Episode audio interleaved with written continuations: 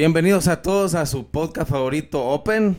Muy buenas tardes, como siempre, gracias por, por su atención, por, por brindarnos de su tiempo y la, idea es devolvérselos con valor, ¿verdad? Estamos contentos nuevamente de tener un invitado especial, alguien ya de la casa, eh, psicólogo de profesión, Donald Velázquez. ¿Qué tal está? Bastante bien, bastante bien, contento de poder estar con ustedes nuevamente. La verdad es que estos espacios de aprendizaje son necesarios, ¿verdad? aprender de, de, las experiencias ajenas para no repetir los mismos errores. Claro, sobre todo. Eh, vamos a tocar un tema hoy interesante que es el buen amor. Ando la salud así, poco tocada, pero no debe detenernos eso, ¿verdad? Eh, el buen amor, o sea, vamos a hablar qué es una relación sana, qué es una relación tóxica, eh, cómo manejarla y una de las cosas más importantes, creo yo, cómo manejar una separación, por ejemplo.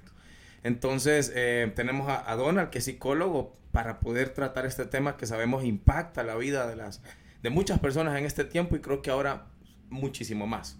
Entonces, eh, gracias Donald por estar acá. Eh, la, gente, la verdad es que es, es, uno de los invitados que más impacto tiene en la página. Eh, y entonces pues lo queríamos volver a tener y agradecemos la verdad la disponibilidad. Sabemos que el tiempo no, no, es lo más fácil para usted, para su profesión, pero, pero gracias, ¿verdad? Gracias sobre todo por la Siempre gente. hay tiempo para los amigos. Gracias, gracias, Y los amigos de mis amigos que nos ven. Entonces vamos a ver, yo creo que hablar del amor es hablar de uno de los pilares fundamentales en la vida de cualquier ser humano. Claro. El amor comienza, ¿verdad? Con este sentimiento que no puede ser solamente... Eh, lo que yo siento, porque el amor incluye otros factores que van más allá de un mero sentir, porque incluye conducta también.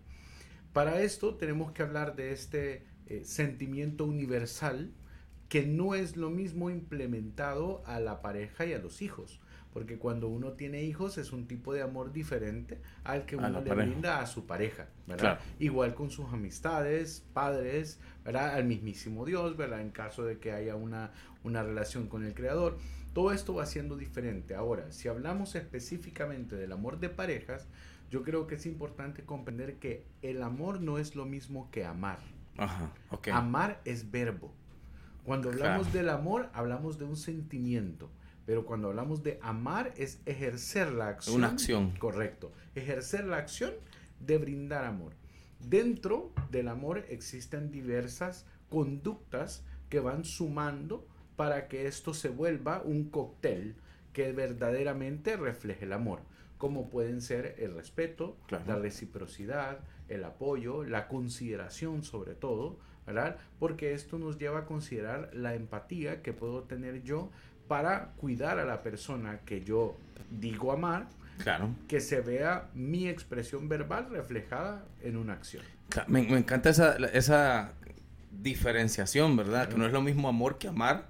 A veces esa palabra se lanza igual como querer casar las dos cosas. Correcto.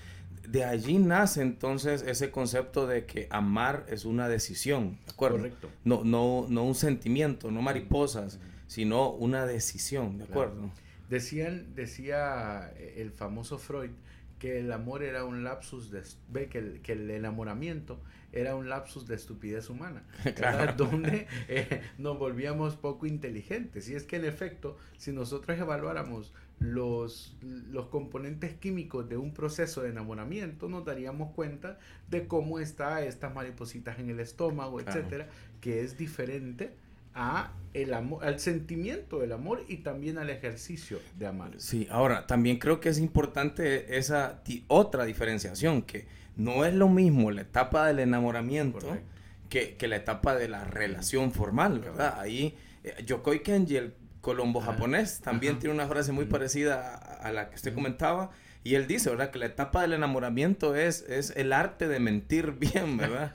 O sea, porque... No lo había escuchado, pero está buenísimo. Sí, porque la verdad es que ambos, eh, tal vez no es una mentira, obvia, no es mentiras buenas, Claro. pero es una, es una manera de decirlo, ¿verdad? Claro. Pero to- nuestra, poner nuestra peor- po- mejor versión pretendiendo decir que así sos todo el tiempo es mentir, Claro. ¿verdad? De hecho, yo pienso que cuando nos enamoramos, deshumanizamos a nosotros mismos y también al otro. Porque se Sí, que es un ser humano, Ajá. que se puede equivocar, que hay cosas que pueden que no me gusten de él o de ella. Pero a lo largo de esto, creo que incluso tenemos que hacer otra diferenciación, sobre todo por, por cómo manejamos las cosas en la vida adulta.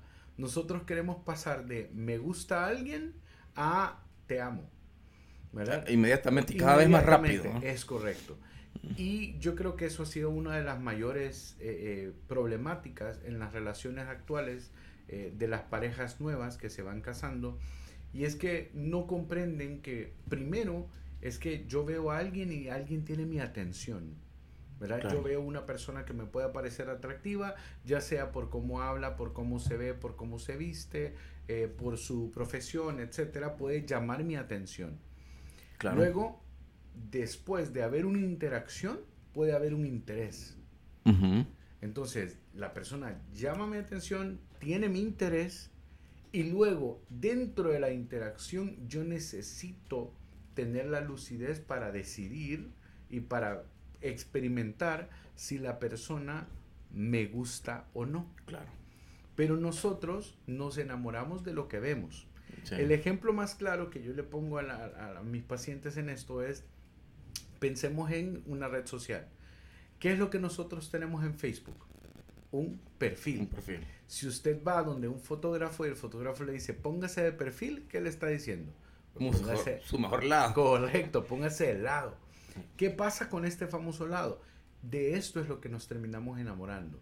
Cuando nosotros recién conocemos a alguien, en estas primeras interacciones tenemos que estar conscientes que la persona nos está dando lo que quiere darnos. Nos está presentando esa primera cara, ese primer perfil, como en una entrevista de trabajo.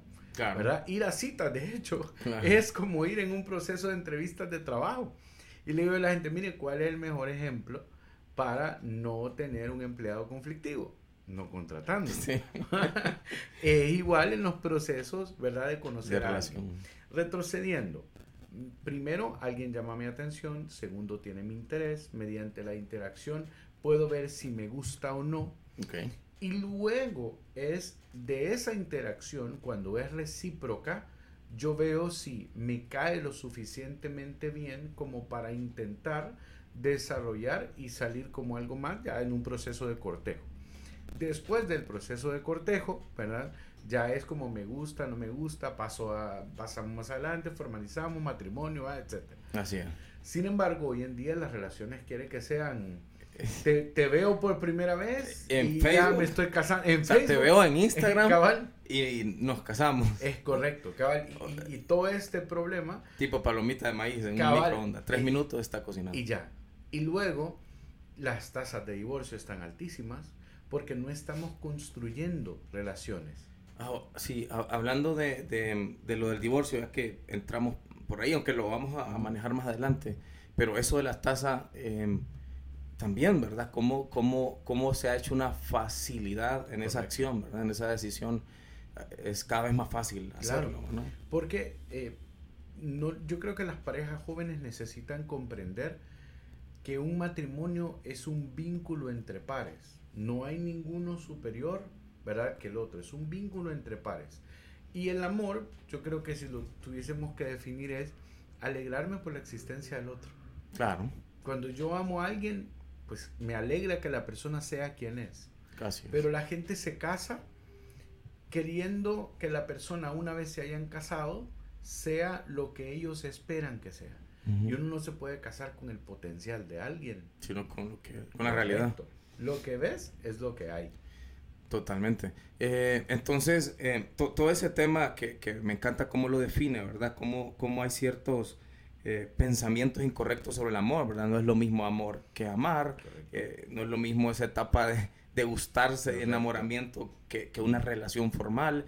Y por eso es que se dice que el matrimonio es una decisión, ¿verdad? Que todos los días debes amanecer decidiendo amar a la persona, porque ese, ese, sentimiento y esa figura de mentira del enamoramiento desapareció. Correcto. ¿Verdad? O, cae la realidad, ¿verdad? Ya eh, se ven los defectos. Ya se ven los defectos. Por eso debes decidir todos los días amar, la verdad es que es de valientes, ¿verdad? No, y, también resaltar que, que, hace poco yo le decía a una, una pareja, es que la tarea principal de una pareja de esposos no es mantener la familia, es hacer familia. Claro.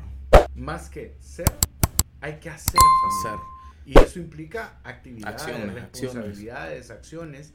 en donde amando a la otra persona mediante la reciprocidad, si yo amo y tú me amas, eso basta, eso va a ser preciso. El resultado de amarse es lo que va a implicar el sostenimiento del matrimonio.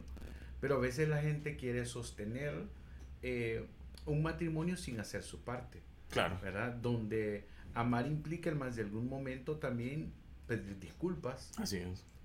Eh, aceptar que el otro pueda tener un mejor eh, abordaje de una situación, un tema tan importante como el dinero, por ejemplo. Así es. es también parte del amor aceptar que mi pareja maneja el dinero mejor que yo. Así es. ¿verdad? O incluso eh, la parte de eh, la resolución de conflictos, ¿verdad? El, el, espacio y el tiempo que tienen que haber para conversar de un problema. Fíjate que usted entra, eh, entra muy bien al siguiente punto, ¿verdad? Que es la, una relación tax, tóxica y una relación sana. ¿Cómo se prepara una relación sana? Una, una de las cosas que siempre se aconseja en el matrimonio es em, eh, comenzar claros y definidos en ciertas cosas. Una de las cosas que usted decía es eh, el dinero, ¿verdad? Eh, cómo se va a manejar y quién es quién en el tema del dinero. Em, quiero, quiero mencionarle las cuatro para que luego usted me, me, las conecte todas. También es importante que, que, la pareja antes de iniciar defina, entonces dijimos, el dinero, cómo se va a manejar, cuánto es y, todo, ¿verdad? las metas, o sea, qué metas tiene la, cada individuo, porque si, si vos estás pensando seguir viviendo en Honduras toda la vida y la otra persona ya, ya aplicó para, para un trabajo fuera del país, o sea, son metas totalmente diferentes. Y eh, hijos también, ¿verdad? ¿Cómo? ¿Cuántos? ¿Cuándo? Eh, eso se, y sexo, ¿verdad? Em, que, que, ese, ese cuarto creo que lo tenemos que tratar un, un poco eh, independiente luego, porque también hasta eso hay que definir gustos, eh, y otro montón de cosas que vamos a hablar. Entonces, ¿qué, qué piensa usted de esas cuatro cosas? ¿O hay más? ¿O una de esas cuatro no es tan importante definir antes del matrimonio? De hecho, yo le iba a decir que negociáramos. Porque eh, primero creo que estaría la comunicación. Ok. Luego propondría la sexualidad. Ah, ok, les, le vamos, lo vamos a arrancar. En orden de prioridades, diría yo que primero la comunicación luego la sexualidad, luego el tema económico, luego los hijos o la crianza de los hijos, y el quinto que yo añadiría que es un problema bien común es mi manual de procedimiento. Es decir, cómo vengo yo hacia la relación de pareja, cómo me llevo yo con mis familiares, porque hay que hacer la aclaración. Una vez usted se casa, su familia es su esposa. Papá, mamá, hermanos son familiares. Usted es una nueva familia. O sea, esa frasecita de usted se casa con la familia de la pareja no... Eh, es eh, que la familia se expande, pero su familia... no te casas con ellos. Es, es, ese tipo de frases que están mal ejecutadas, pero que, que uno sí cree que son, ah, una frase, pero al final afectan el psiqui, ¿verdad? Correcto. De hecho, eh, el mismo Yokoi Kenji tiene un video buenísimo que habla acerca de la diferencia entre familia y hogar. Y él habla del vínculo sanguíneo que hay en una familia, pero explica que un hogar es precisamente usted y su pareja. Claro. Y que difícilmente, el hogar viene de hoguera, difícilmente usted va a poder mantener alto el fuego de su hoguera si usted siempre está sacando de sus recursos, llámese recursos tiempo, esfuerzo, dedicación, dinero, ¿verdad? materiales en general, si usted siempre está dando a sus familiares, o sea, ¿cómo se forma una familia? Si lo queremos ver bíblicamente, ¿verdad? Sale en la Biblia que dejan su hogar para padre y madre. Correcto. Y ojo, no solamente es la mujer, es, es hombre y mujer. Salen de su, de su hogar para formar una nueva familia. Claro. Si no, entonces después quedamos viviendo todos en una misma casa y la otra familia no logra tener un desarrollo de independencia. Me encanta esa figura que usó, o sea, hogar viene de hoguera y tus recursos, que son tiempo, dinero eh, y todo eso, son, son como, podemos decirle, esos leñitos que mantienen la hoguera. Entonces, si pasas tomando esos leñitos para ponerlos en la hoguera de otro lugar, vas a, sacrificar la tuya. Me encanta. Ahora, dentro de la, de la, de la, del taraje que usted hizo ahorita, quitó las metas? o, fue para quedarnos siempre en cinco? ¿O la verdad es que definir eso no es tan...? Lo que pasa es que eh, las metas vienen siendo un propósito dentro de la vida matrimonial. Yo creo que un, matrimonio tiene, tiene cuatro eh, objetivos. El primero es la paz y la armonía. Si yo no me llevo bien con mi novia, ¿para qué me voy a casar? ¿Para qué quiero pasar de novia a esposa si yo no me llevo bien con ella? Desde el inicio. Desde el inicio, ¿verdad? Entonces la paz y la armonía que debe de existir. Segundo, el amor íntimo esposal. Que la sexualidad es importante dentro de la vida matrimonial. Luego tenemos la crianza de la prole o los hijos, ¿verdad? En este caso. Y por último es la expansión de cada uno, que ahí es donde entran las metas. Ahí entran las metas, totalmente. Ahora, dentro de los cinco problemas, ¿verdad? Porque la parte de las metas yo creo que tienen que ver con el propósito del matrimonio, pero eh, volvemos a esta parte de la comunicación, ¿verdad? Ahí se puede comunicar. Es que hablamos de, primero la comunicación suele ser un más problema para nosotros, los hombres. Para el hombre. Porque a nosotros no nos enseñan a expresar necesidades emocionales. Al hombre nos enseña a, proveer, ¿verdad? De hecho, el hombre ama mucho a través del trabajo. Claro. Pero eh, nos damos cuenta que las mujeres se quejan de Donald, yo le quiero, yo quiero hablar de problemas con mi esposo y no puedo. Mi esposo se va a encerrar a jugar PlayStation o sale con sus amigos o va a jugar fútbol o quiere pasar viendo tele, pero es como si el hombre automáticamente el momento de querer comunicar se esconde. Sí. Porque a nosotros no nos enseñan a manejar la culpa. ¿verdad? Por eso tenemos un serio problema de comunicación, porque el hombre, o sea, la mujer eh, puede comprender que ella puede equivocarse y enmendar, pero por el estilo de crianza del hombre, al hombre le enseñan a que si se equivoca se tiene que sentir miserable. Así es.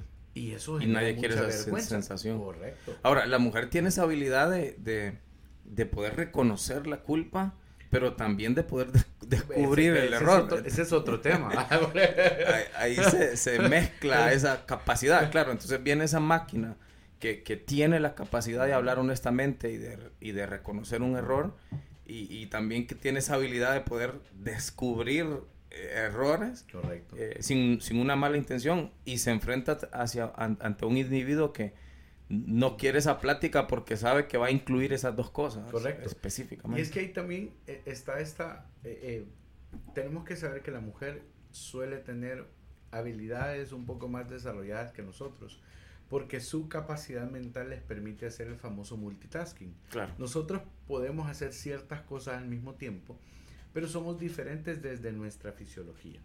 Entonces, yo creo que hay algunas cosas a, proponer. Cuando eh, íbamos en la primera parte de la comunicación, es porque lo que no se comunica no se puede trabajar. Y me gusta mucho una frase que dice, lo que tú no, lo que no se puede comunicar a la madre no se le puede comunicar a nadie.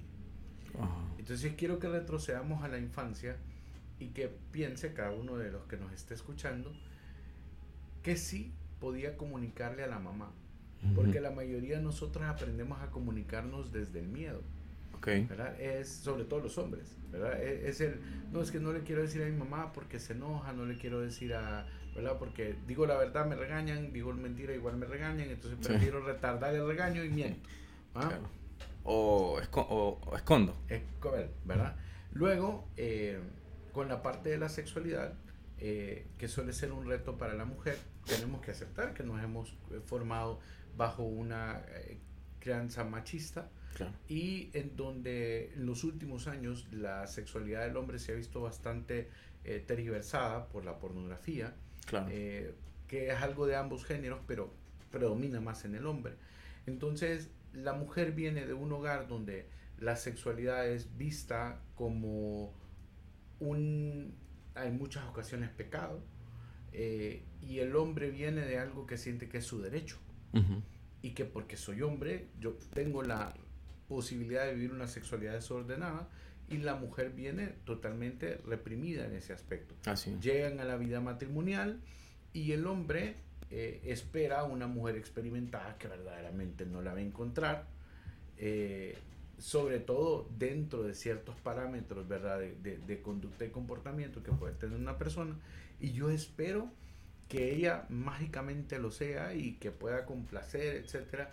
Y el hombre, nuevamente, volvemos a la comunicación. No comunica. El hombre no comunica lo que no le gusta, lo que le gusta, esto lo llena de culpa y de ahí surge el tema de la infidelidad en algunas ocasiones porque no puedo expresar lo que no me siento cómodo porque llora y no la quiero ver llorar, porque no la quiero lastimar.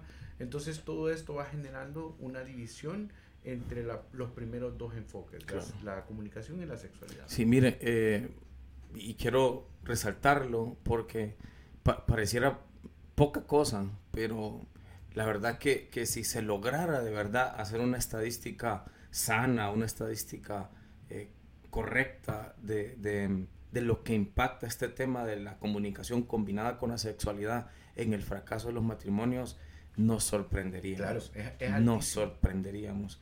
Por, por, lo mismo que dice usted, y lo quiero repetir y lo quiero recalcar, o sea, el hombre tiene una figura mental de lo que desea, de lo que cree querer, a, veces un poco desfigurada por lo que usted mismo decía, la misma pornografía, los mismos hábitos, un montón de cosas, y, y, luego elegimos y buscamos, y, el, y lo que existe en su mayoría son mujeres que han sido reprimidas en esa área y que tienen otro concepto. Entonces luego nos casamos con ellas y, y, nosotros queremos que sin hablar, de manera telepática, la mujer entienda todo eso. Y, y esa mezcla incorrecta, eh, como lo decía anteriormente, si pudiéramos sacar una estadística, nos sorprenderíamos cómo eso afecta. No, perdón, no hay mejor consejo que, que, se podría dar, creo yo, que, que, los matrimonios antes de hablen de estas cosas. Correcto. Y, y yo creo que es válido. si me voy a casar con alguien es porque me conoce y es porque la conozco. Entonces, a lo largo de este proceso de comunicación y conocimiento, el vínculo de confianza crece. Eh, o sea, qué mayor intimidad que la sexualidad. O sea, están viendo un cuerpo desnudo, son dos almas también que, que, se unen, porque no solamente es eh, eh, el, coito, o sea, también hay un impacto psicológico, emocional, energético, biológico que sucede en este proceso. Ahora, eh, mencionaba algo con, la parte de, lo de la pornografía y ahorita que usted lo estaba mencionando, es, es, sano hablar del libertinaje sexual de los hombres.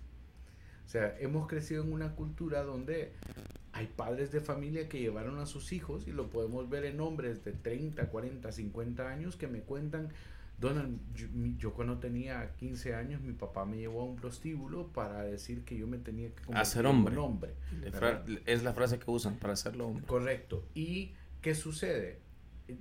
Yo creo que la mayoría, no podemos decir que, que, todos, pero sí a nivel mundial, la mayoría de las mujeres reconocen un libertinaje sexual en los hombres y con toda esta nueva tendencia del feminismo, etcétera yo le digo a la gente, es que el libertinaje sexual no debería existir en ninguno de los dos géneros. Sin embargo, sin embargo, para el hombre es socialmente aceptable y la mujer en estas nuevas tendencias del feminismo, etcétera, quiere hacer lo mismo. Y yo sí pienso que esa es una de las mayores razones donde hay tanto embarazo prematuro, donde hay tantas eh, madres, pero para mí el, el ser madre y el estado civil son cosas absolutamente diferentes. Yo creo que ninguna mujer debería sentirse menos por ser madre, más bien todo lo contrario, porque creo que pueden amar todavía más y aprenden otras cosas.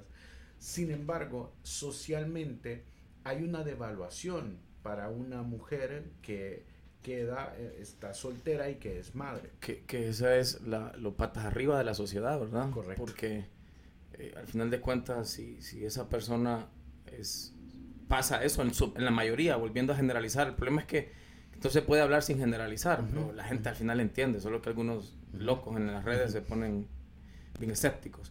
Pero eh, nuevamente, volvemos a las estadísticas. Las madres solteras, en su mayoría, es por, porque existió un hombre poco hombre. Correcto, correcto. Entonces, y ellas son las que se, se las que pierden. Correcto. Eh, no sé qué usar. No, no es, y, ojo, yo creo que ellas solas se promueven una devaluación. Porque hay una Es irreal. Que es irreal. E, insisto, ninguna mujer debería sentirse menos por ser madre y estar soltera. Incluso yo siempre invito a mis pacientes a separar el término madre soltera.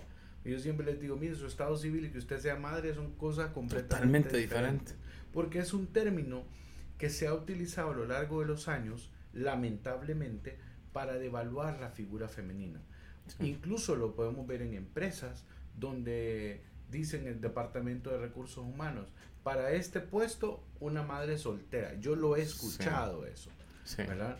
¿Por qué? Porque esperan ciertas conductas de una mujer dentro de la empresa. Entonces creo que ahí también es parte de lo que hay que ir corrigiendo y que se necesitan estos espacios para hablarlo. Y, al contrario, ¿verdad? Ambos estamos de acuerdo. Al contrario, una mujer que, que pasa ese proceso, que son dos momentos totalmente diferentes, quedémonos con el importante que es madre, eh, ganas un estatus sublime. Así que eh, felicidades y, fuerzas a todas las madres que están ahí. El estatus de tu, de tu estado es otro tema. Esa es, otra, es otra cosa. el estado civil es otro. Eh, hay que celebrar el otro, lo importante que es ser madre.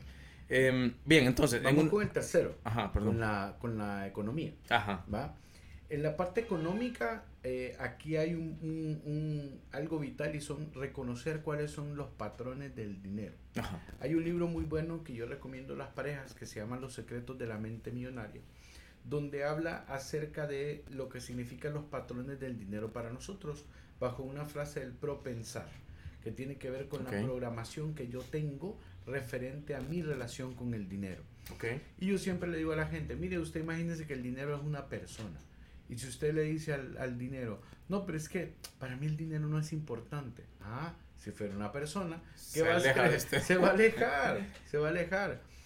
En las relaciones, con frecuencia, hay personas que ven el dinero como una oportunidad de gratificación inmediata y hay otras que ven la necesidad de guardar dinero. Pero también tenemos aquellos que son inversionistas, que miran más allá, que buscan crecer, etcétera. Ojalá y todos lográramos encontrar un balance, ¿verdad? Entre, las tres. Sí. Porque tampoco es el castigo de no puedo disfrutar nada, a todo lo tengo que gastar y el otro es todo lo tengo que invertir y no voy a disfrutar hasta que tenga. Sí. ¿Ah? Entonces el balance en la comunicación es, ok, mira, esto es importante para mí el dinero no solamente es la liquidez, es, ok, ¿dónde te gustaría vivir? Así Dentro del casco urbano, fuera de la ciudad, ¿dónde te gustaría? ¿Verdad? ¿Cuánto es nuestro estilo de vida? ¿Cuánto sumas tú? ¿Cuánto sumo yo? Eh, al momento de tener hijos, ¿verdad? Solamente yo voy a trabajar o tú también vas a trabajar. O sea, llegar a estos puntos de conversación donde cuando un hombre es padre, a nosotros nos cambia mucho la dirección hacia dónde ve el dinero. Sí, claro. Pero el estilo de vida del hombre, nosotros nos engordamos por decisión, claro. ¿verdad? Pero eh, la mujer sí pasa por cambios fisiológicos, psicológicos, emocionales, en donde no solamente es que su, su, su fisionomía cambia, sino que también ciertas conductas, porque desarrollan un tipo de amor que se vuelve más protector, casi casi hipervigilante ante el proceso de desarrollo de sus hijos. Entonces, ¿qué pasa aquí y por qué se relaciona con el dinero? Porque la mujer después se abandona, una mujer con frecuencia después de que es madre, se abandona y es esposa y es madre, o en su defecto es madre, pero comienza a darle un sentido diferente a su dinero. Cuando una pareja tiene hijos, el dinero tiene un sentido diferente. Claro, totalmente. Ahora, ¿qué pasa en este caso cuando no hay hijos o cuando hay que planificar? Yo creo que es importante llegar a un acuerdo, un punto medio de qué es lo que quieren. Por ejemplo, eh, solo vamos a tener un carro o vamos a tener dos. ¿Cuánto vamos a utilizar de combustible? ¿Quién se va a quedar con qué carro? ¿Qué tipo de, ¿Hasta qué tipo de refri quieren tener? ¿verdad? Todo esto influye porque tiene que ver con acuerdos donde, acuérdense, hombres, sobre todo para nosotros que se nos hace difícil, lo más importante de la comunicación es escuchar lo que no se dice. Claro. Decía Peter Drucker. Y yo le digo, mire, si usted está queriendo hacer una compra y usted ve que su esposa le está haciendo mala cara, escúchela. Porque esa cara dice algo. Hace poco posteé algo sobre eso y decía, si querés eh, eh, eh, escuchar a una mujer, mirarla. ¿verdad? O sea, totalmente. el lenguaje corporal habla. Esa famosa ley de Pareto, somos 80 lo que queremos, somos 80% lo expresamos mediante gestos eh, faciales y, corporales y solamente hablamos del 20. Claro. ¿verdad? Entonces somos más gestos que cualquier otra cosa. ¿Avanzamos con el cuarto o alguna? No, no, ahí estamos ah, bien. Ok. Hacia el cuarto punto creo que vamos con la decisión de los hijos, la crianza de los hijos. Primero, una decisión importante es ¿por qué quiero tener hijos? Hay muchísimos esposos, eh, hablando, ¿verdad?, del conjunto de, padre y madre, que tienen hijos por las razones incorrectas. Okay. Hay muchos eh, que quieren tener hijos para ser felices. ¿Se imaginan la carga que tiene un hijo ya desde bebé? Que, él que los tiene que hacer felices. Que los tiene que hacer felices. Wow. Luego, entonces, ¿para qué quiero tener hijos? Porque el segundo, también existe la posibilidad de que es que me siento solo o me siento sola. Entonces quiero tener a alguien porque es mi compañía. Incluso es normal ver cómo hay eh, adultos que tienen hijos para que los cuiden.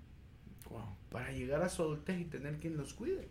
Sí, bueno, en nuestros países tercermundistas, por llamarlos así, hace años, y espero que ya no, las familias tenían nueve, diez hijos porque se volvían la mano de obra de la finca. Correcto, correcto. Era una, una, el equipo de fútbol un, enfoque, un enfoque utilitario totalmente. Correcto. Seguramente les amaban, pero, pero el objetivo era... O no, o no, o no, porque esa es una realidad también. No todos los padres aman y no todas las madres aman. Y esta es una idea chocante, pero es la realidad. ¿Cuántas veces no hemos escuchado y visto estos niños que hay madres que los dejan en los inodoros de los baños públicos. ¿Cuántos padres hay que no abandonan a sus hijos? ¿Cuántos padres y madres hay que maltratan a sus hijos?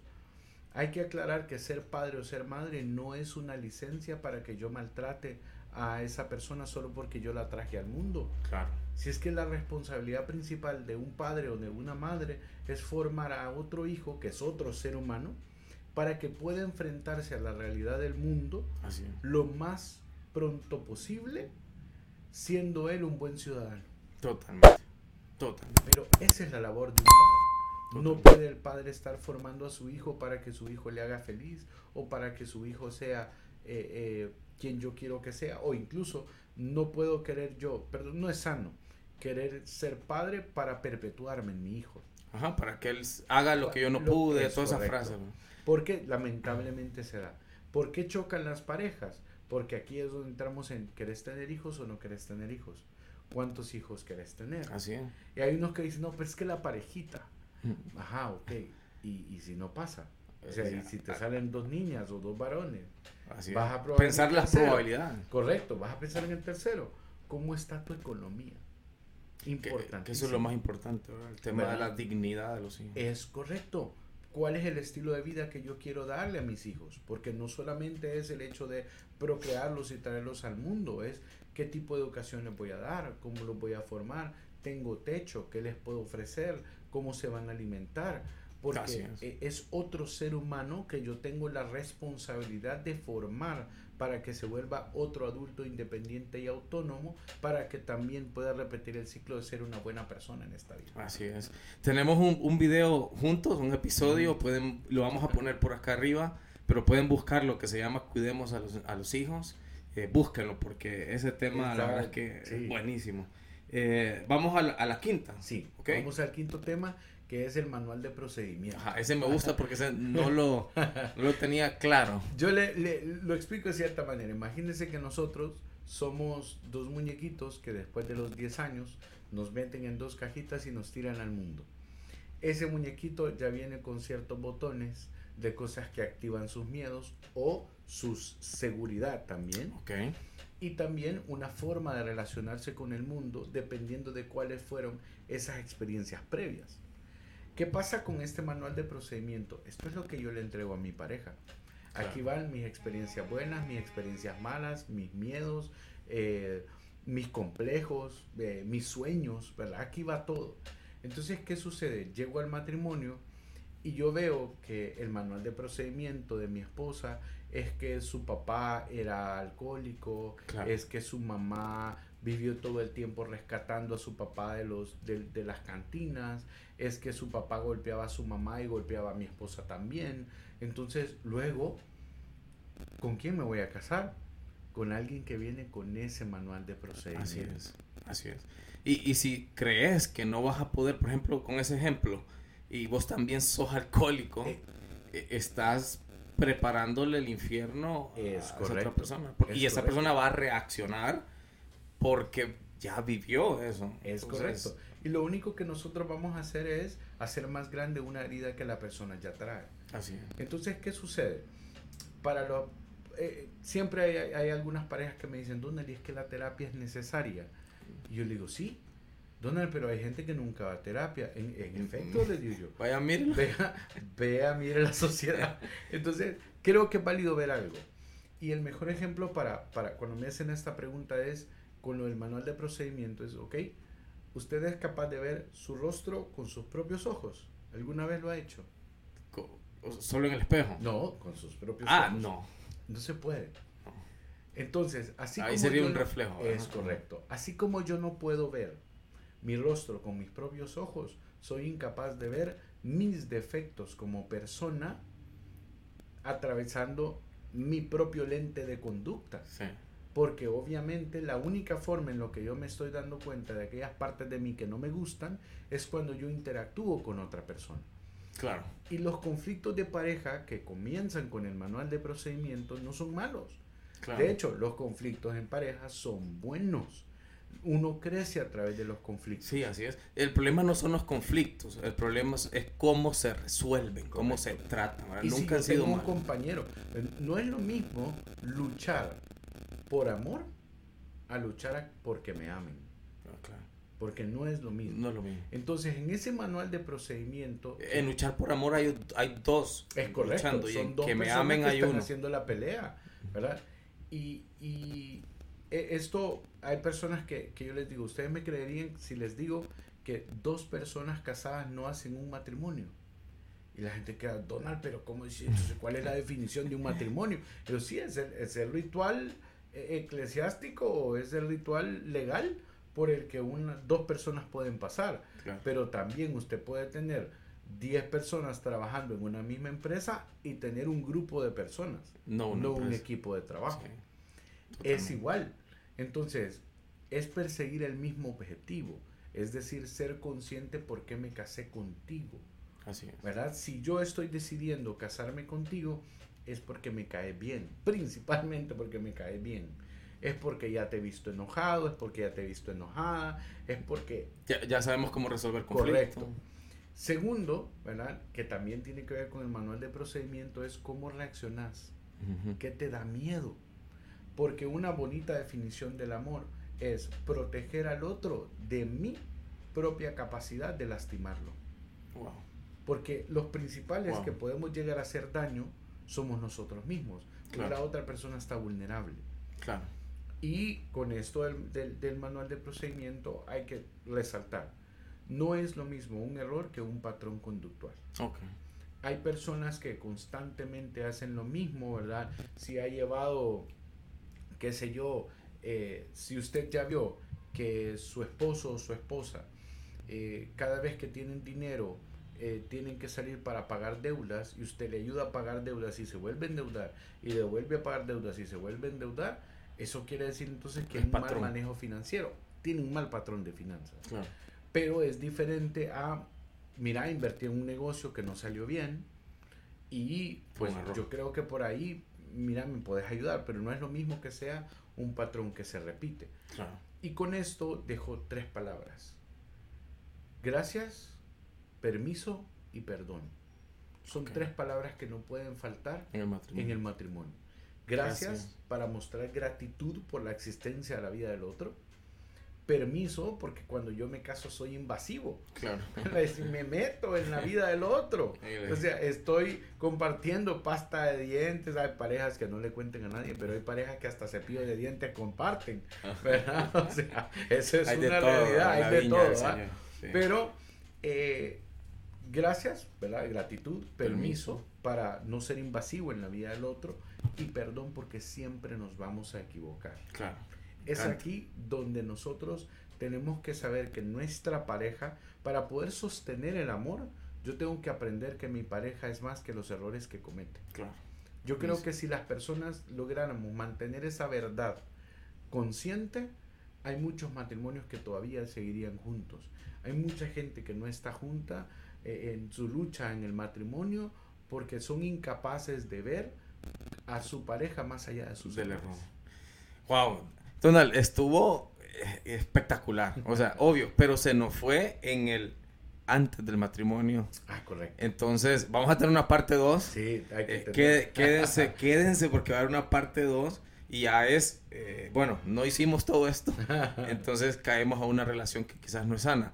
Eh, pero quiero volverlo a recalcar, ¿verdad? Todas estas cosas que hablamos, si se no recuerda alguna, regrese entonces a ver todo el video, pero son las cosas que hay que ver antes, Correcto. hablar antes, cuadrar antes, para que nuestro matrimonio eh, eh, tenga esa posibilidad de éxito, ¿verdad? Y, y esas tres palabras que decía Donald, eh, gracias, permiso, perdón, ¿verdad? Entonces, eh, no sé si nos quiere dejar con algo más por hoy. Yo creo que cerraría con algo. A ver, El amor siempre es más fuerte que cualquier miedo y cualquier error. te- tenemos un visitante. bueno, eh, muchísimas gracias entonces. Nos vemos acá en el episodio 2, o sea, en la parte 2 de este episodio que va a estar buenísimo, ya es hablar de una relación tóxica. Entonces, muchísimas gracias por habernos visitado. Eh, y nos Nos vamos a quedar aquí mismo para grabar la parte 2. Entonces, gracias, saludos a todos. Siempre les pedimos que nos apoyen dándole like, comentando, compartiendo, porque este tipo de contenido cuesta Claro. que llegue a más, porque Claro. es contenido decente. Santo. Si nos estuviéramos poniendo a bailar desnudos, Claro, ya seríamos sería virales. otra cosa. Sobre, sobre todo con mi cuerpo. Bien, gracias. Esto es Open. Saludos.